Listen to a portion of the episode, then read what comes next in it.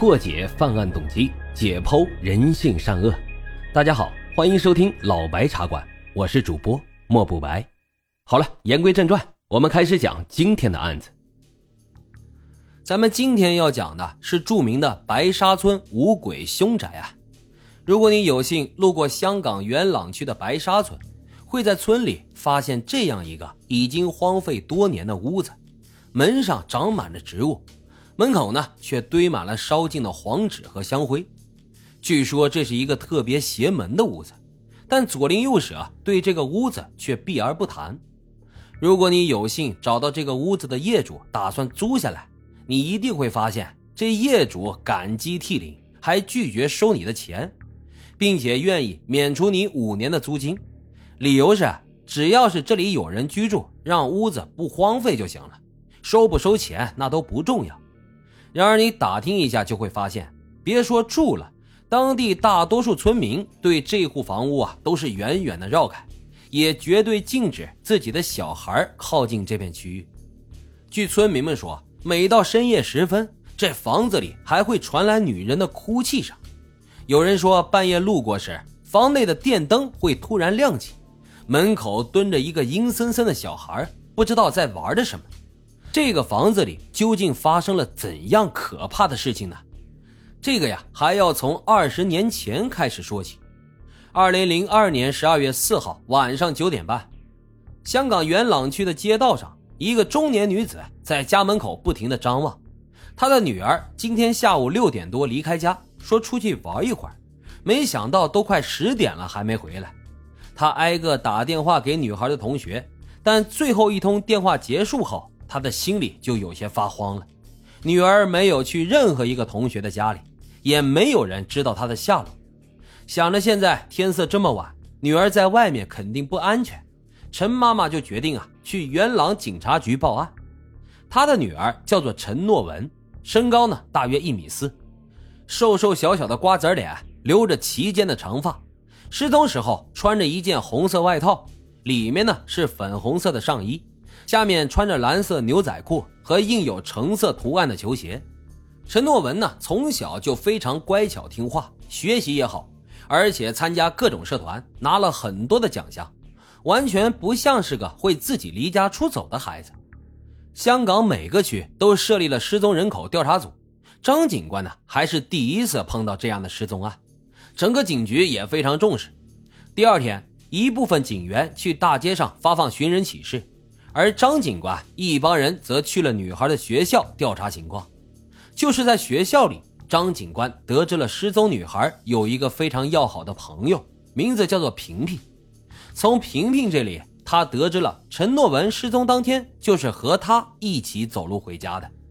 倒是陈诺文并没有表现出什么异样，还非常开心的和自己商量着一起去参加活动，更没有提出要离家出走。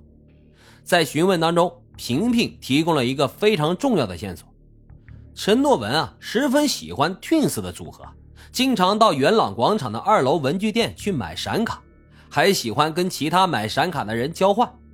张警官去了元朗广场，调出了女孩失踪当天的监控，还把周围店铺和大厦的监控都调了出来。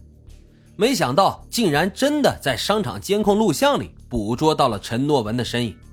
监控画面里。十二月四号晚上七点半，陈诺文出现在元朗广场二三六号的精品文具店购买文具，随后结账离开。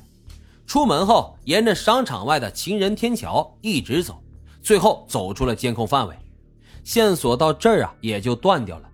为了找到女孩，警方找来了一个身形和陈诺文差不多的女孩，穿上和她一样的衣服，把失踪前的运动轨迹重现了一遍，并且还拍了下来。这个短片在警讯节目上反复的播出，希望民众能够提供有价值的线索。然而一波未平，一波又起，这女孩失踪案还没解决呢，在相同地区又发生了一起女孩失踪案。就在影片拍摄完的第二天，严佩珊失踪了。张警官没有想到，自己刚刚工作就碰到这样的案子，而对比这两起失踪案背后。他发现了很多细思极恐的地方。这两名失踪的女孩身上存在着很多相似点。第一呢，长相很相近，瓜子脸，齐肩的短发。第二，都住在元朗区。第三，最诡异的是，两人失踪时都穿着红色的上衣。按照常理而言，这种奇怪的相似点会出现在连环作案上，凶手应该有相同的偏好，会挑相似的受害人下手。这些诡异的相同点让张警官不禁怀疑，两名女孩可能是被盯上了。毕竟女孩已经有了分辨能力，也有了防范意识。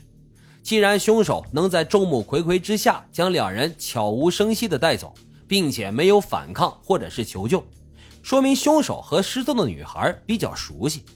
那么凶手就很可能住在案发地点的附近，更有可能啊是两名受害者的邻居。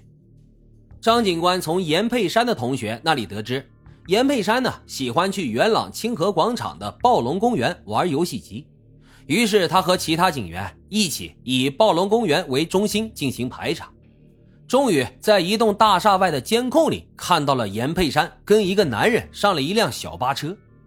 有了监控画面的证据，张警官是激动不已，但可惜的是，监控只拍到了男人的背影，大概一米六三左右。